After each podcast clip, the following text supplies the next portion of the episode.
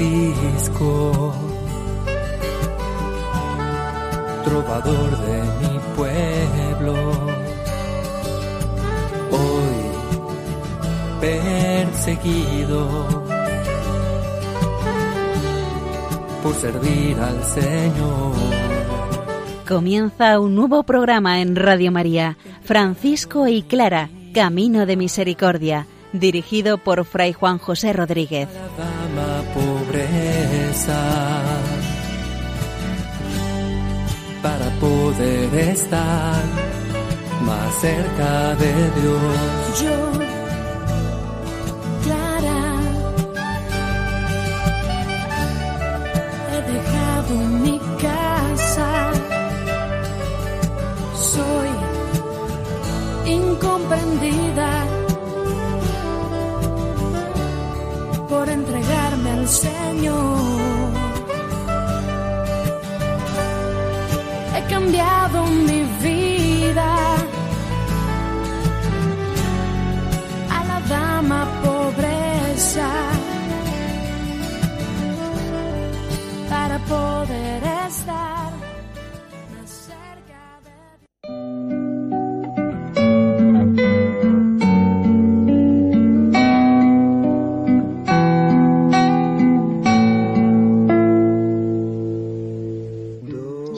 Buenos días hermanos.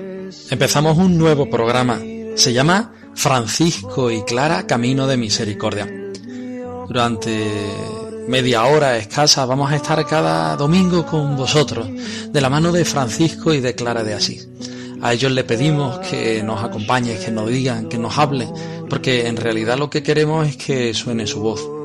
Vamos a hacer de los escritos un pretexto, si cabe decir esa palabra, para, para que nos hablen, para que nos digan, para que ellos nos sitúen eh, en medio de la iglesia y así nosotros podamos ser capaces de ser cristianos y si cabe franciscanos de verdad.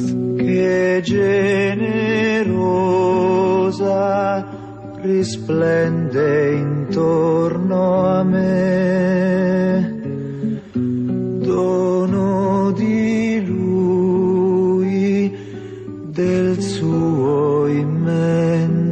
amore.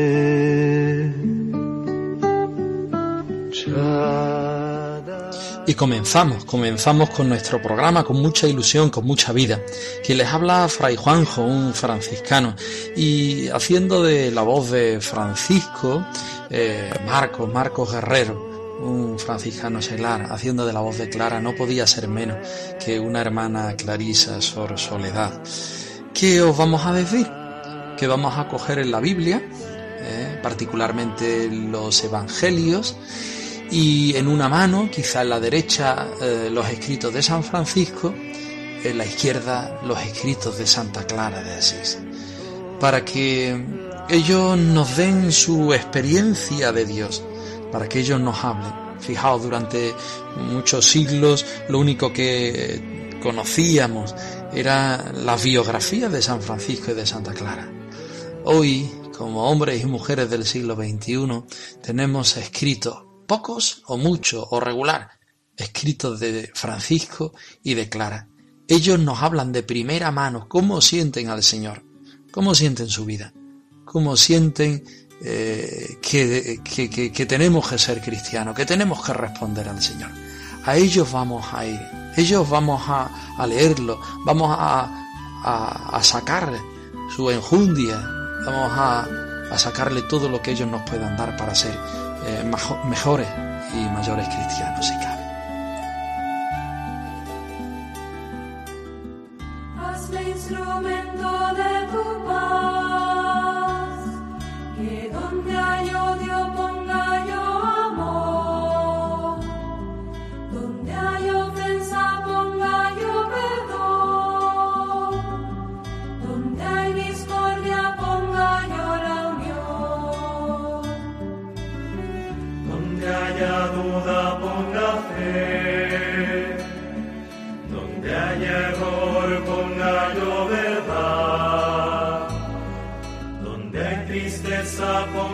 yo alegría.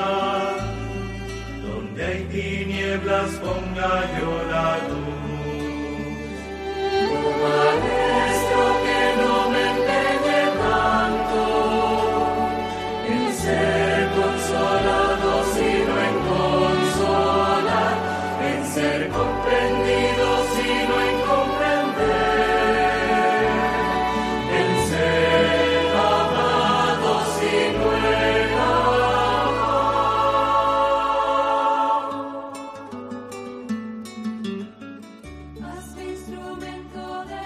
Cuando amaneció, estaba Jesús en la orilla, pero los discípulos no sabían que era Jesús.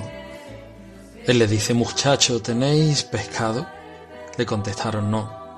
Él les dijo, echad la red a la derecha de la barca y lo encontraréis. La echaron y ya no podían arrastrar por la abundancia de los peces. El discípulo a quien Jesús amaba dice entonces a Pedro, es el Señor. Cuando Simón Pedro oyó es el Señor, se puso el vestido, pues estaba desnudo, y se lanzó al mar.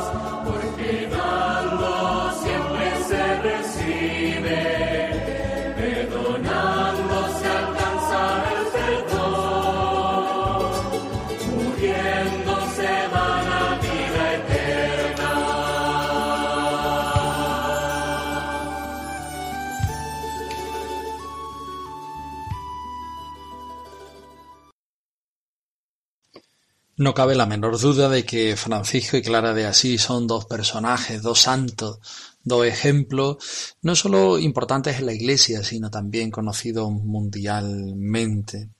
Los textos que ellos nos dejan son un regalo, un tesoro, y tienen, siguen manteniendo actualidad, suscitan hoy un gran interés a juzgar por la lista innumerable de ediciones que de continuo van apareciendo en diversas lenguas. En otro tiempo, como decíamos al principio de nuestro espacio, eh, lo único que conocíamos eran las biografías de San Francisco y de Santa Clara. Como dice Micoli, increíblemente durante largo tiempo los escritos de Francisco fueron totalmente olvidados en la geografía. Eh, hoy día, eh, gracias a Dios, gracias a los medios que tenemos, vuelven a, ser eh, editados una y otra vez y vuelven a ser leídos, vuelven a ser pues nuevamente trabajados por los creyentes que, que saben que en Francisco y en Clara hay un, una invitación para ser mayormente cristiano. Eh, tras la atención mm, que Paul Sabater hace eh, sobre el valor de los escritos de Francisco, también lo hacemos extensivo a los escritos de Santa Clara, sabemos que el mejor modo de adentrarnos en lo íntimo de estos dos santos es acercarnos a lo que ellos escribieron. Mm, dichos escritos son la expresión de una vivencia y de una aventura compartida y, reflejan experiencias personales que son al mismo tiempo comunes y complementarias. Donde está Francisco, la experiencia de Francisco, también está la experiencia de Clara. Y donde está la experiencia de Clara, también supone una invitación para Francisco. ¿Y qué vamos a decir de nosotros? Pues evidentemente que lo que ellos vivieron para nosotros nos sirve de acicate, de ejemplo, de invitación, para nosotros también vivir lo mismo. Clara, Santa Clara de Asís, se reconoce agradecida como la pequeña plantita de nuestro Padre San Francisco. No sabe hablar de él, sino con una profunda veneración. De él aprende a vivir el Evangelio. En él encuentra el apoyo para mantenerse fiel al proyecto de vida. De él fue recibiendo aliento, orientación, ayuda a lo largo, a lo largo de toda, de toda la vida. Pero Clara mm, no es solo discípula de Francisco. En la rica relación que vivieron, también ella tiene su papel y sin duda influye en Francisco y contribuye a enriquecerlo. No es posible que éste no se sintiera a la par deudor por todo lo que la vida de, Clara había recibido. Eh, él también quiere ser leal, quiere ser fiel, quiere ser un empuje y un ejemplo de tesón para vivir el Evangelio y para que, bueno, Clara sienta que él lo está viviendo. Puede existir una relación cordial en la que el enriquecimiento no sea mutuo. Nos gustaría escuchárselo a Francisco, pero respetamos su silencio, no nos lo dice. ¿eh? creemos que, aun siendo dos vidas autónomas, son también vidas interdependientes. Por eso los traemos aquí, por eso no lo podemos separar. Por eso cuando se habla de Francisco, también Clara está presente. Y cuando se habla de Clara, también el espíritu de Francisco está presente. Las experiencias de ambos son ciertamente eh, personales, femenina la una, la de Clara, por supuesto, masculina la otra, la de Francisco. Pero el objetivo, eh, el objetivo primero, fundamental, primordial, es idéntico. Los cauces son diversos. La misión por el mundo en Francisco y la contemplación en el claustro en Clara coinciden en el propósito de observar el Santo Evangelio en pobreza, en humildad, y se diferencia en la forma de vivirlo, en la preocupación que cada uno tiene por llevarlo a los hombres. Su sensibilidad es evidentemente distinta, pero comparten un mismo sentido fraterno. Hay entre ellos un mismo deseo de seguir a Jesús. Los núcleos de su mensaje, uno y doble, son idénticos.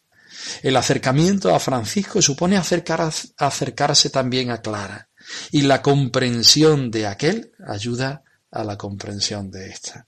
Así nos encontramos como dos ríos que se unen en un mismo mar, el mar de Dios.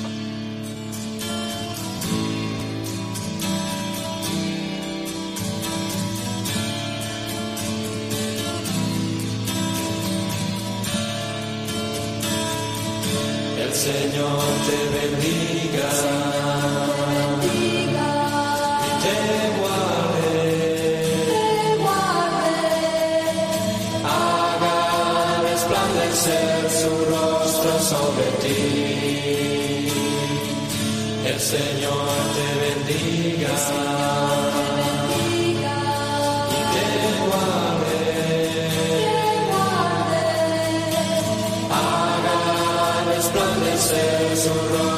Sobre ti.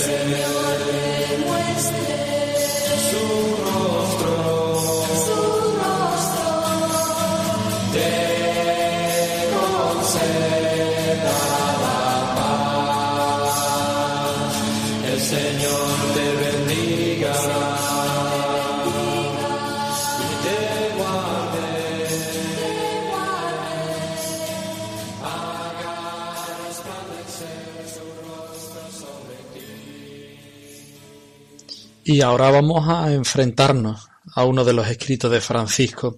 Es una de las cartas, carta a todos los fieles. La verdad es que un escrito eh, precioso. Eh, hay que decir que esta carta a los fieles, el primer capítulo, el que vamos a escuchar a continuación, eh, se parece muchísimo a la regla nobulada.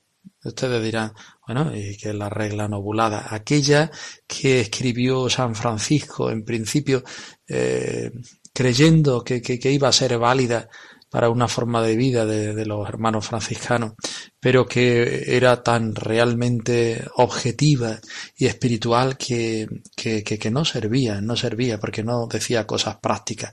Tuvo que escribir una segunda. Esta segunda pues eh, la conocemos como la regla nobulada.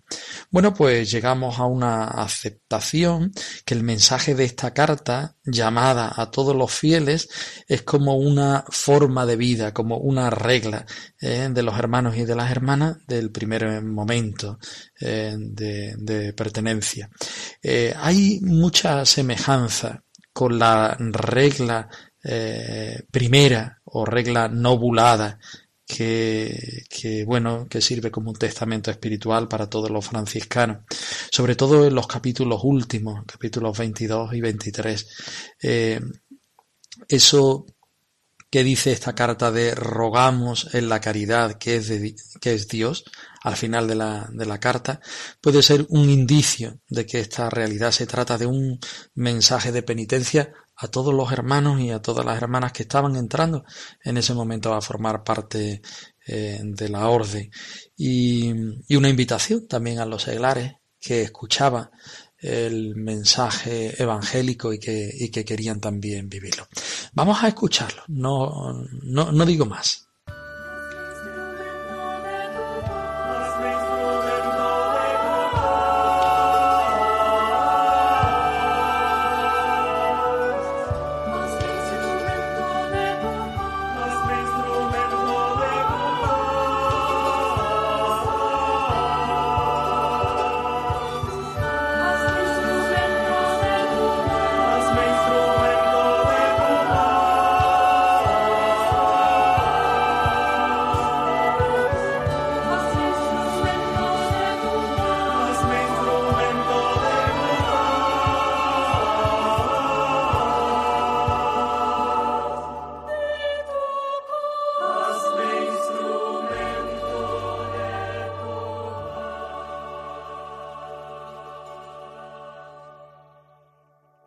Carta a los fieles 1.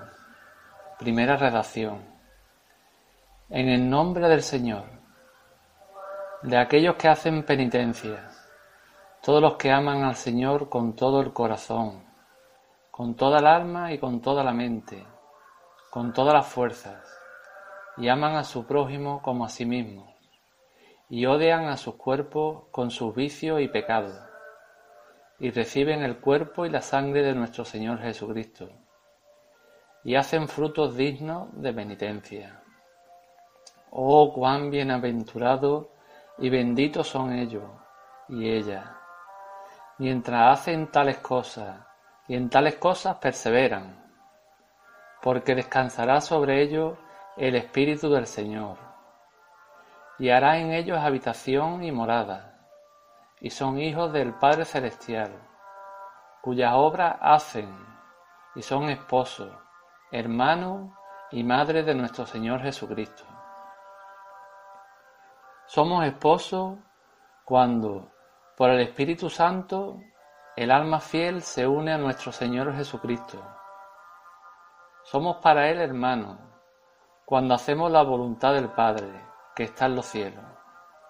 Madre cuando lo llevamos en nuestro corazón y en nuestro cuerpo, por el amor divino y por una conciencia pura y sincera.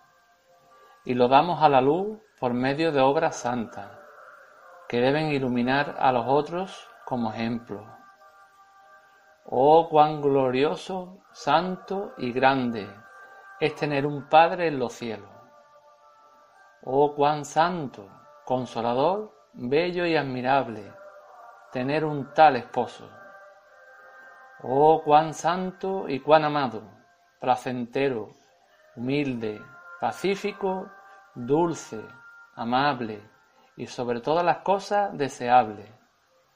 Tener un tal hermano y un tal hijo, nuestro Señor Jesucristo, quien dio la vida por sus ovejas y oró al Padre diciendo, Padre Santo, guarda en tu nombre a los que me has dado en el mundo.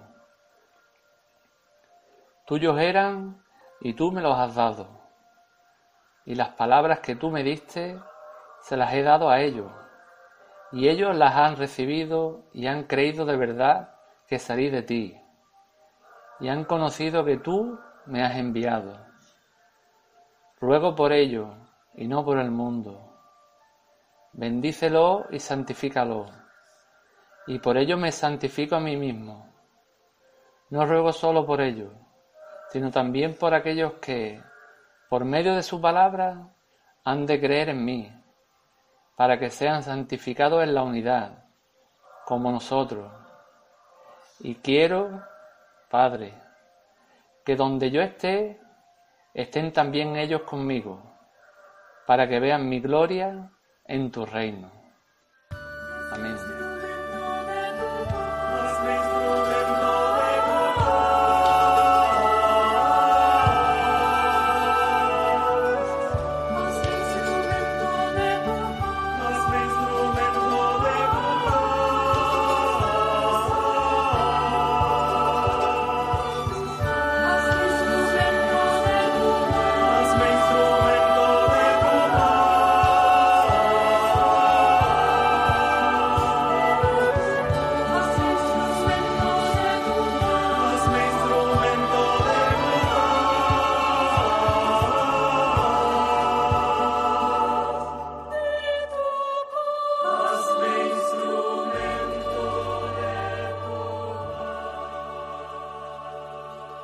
Y por hoy no vamos a decir más de San Francisco.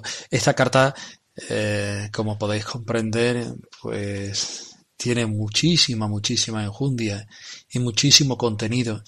Y para sacarle todo el contenido que tiene, pues eh, hay que trabajarla. Pero eh, quería que simplemente ahora mismo la escucharais. Vamos a pasar a Clara.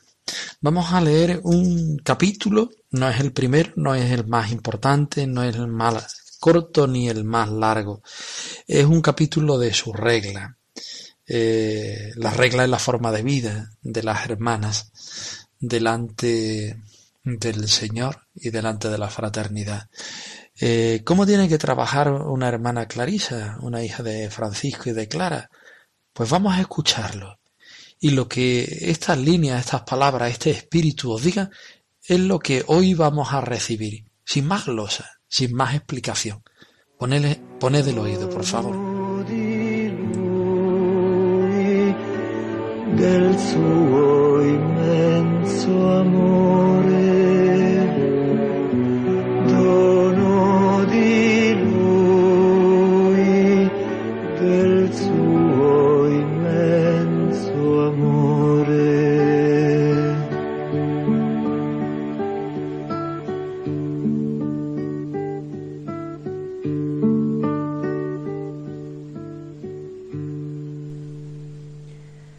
De Santa Clara, capítulo séptimo.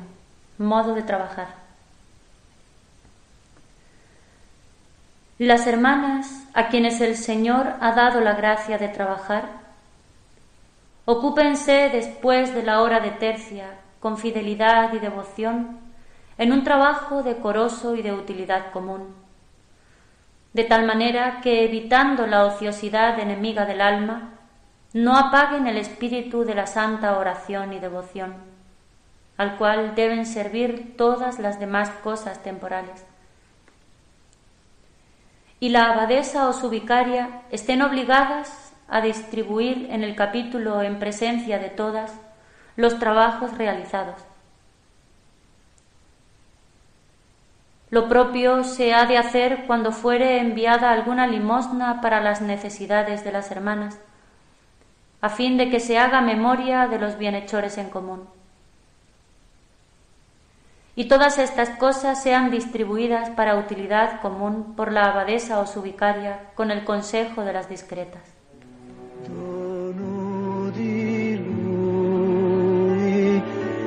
del suo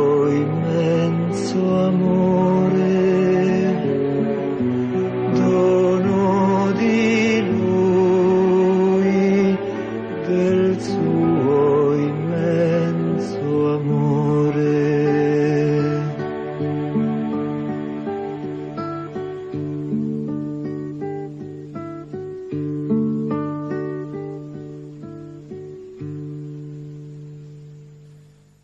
palabras de Clara y al don del trabajo no le ponemos más palabras. Eso sí le ponemos sentimiento, eso sí le ponemos un deseo de querer encontrarnos con el Señor en cada momento.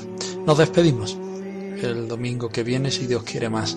Francisco y Clara, Camino de Misericordia.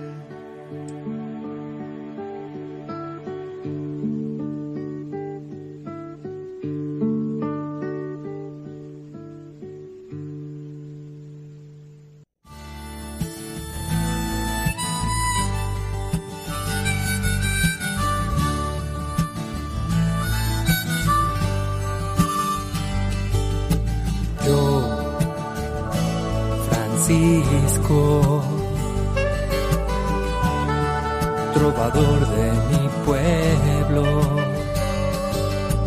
hoy perseguido por servir al Señor. Han escuchado en Radio María Francisco y Clara, Camino de Misericordia, un nuevo programa dirigido por Fray Juan José Rodríguez.